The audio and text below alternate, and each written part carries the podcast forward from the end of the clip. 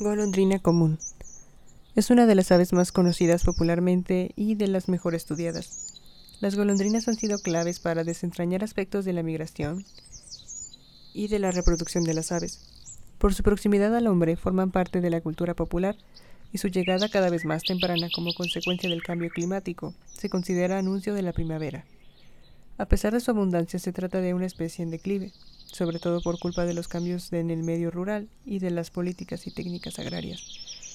Es una ave delicada, grácil y aerodinámica, de color negro con reflejos azules metálicos por arriba y blancos crema en las partes inferiores. Tiene la frente y la garganta rojas y un collar negro. Las alas largas y apuntadas muestran tonos blancos en la parte inferior delantera. Su cola, muy larga y ahorquillada, es de color negro, con pequeños óvalos blancos cuando la extiende.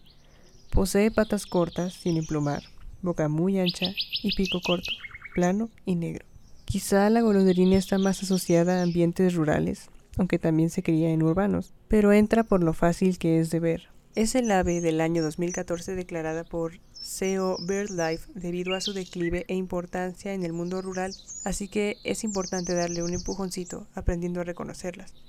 Su canto consiste en un parloteo musical y acelerado formado por gorgojeos encadenados con final característico. Un final áspero. Es un ave muy cantarina. Emite reclamos frecuentes, sobre todo notas muy agudas.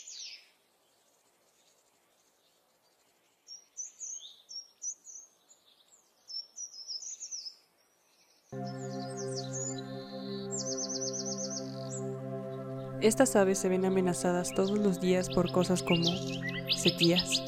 Las sequías destruyen el agua y los recursos alimenticios de muchas especies.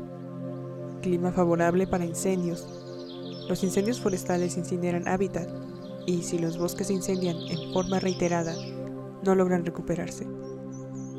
Olas de calor en primavera. Las olas de calor en primavera ponen en peligro a las crías que se encuentran en los nidos. Urbanización. Las ciudades destruyen los hábitats de las aves y a menudo se encuentran en sitios que las aves necesitan, y son factores que debemos tomar en cuenta. La belleza que quiere ser descubierta a tu alrededor se presenta hoy en forma de ave, mañana puede ser en cualquier otro pequeño animal o insecto, cada uno digno de admiración y cuidado, conviviendo en un mismo espacio.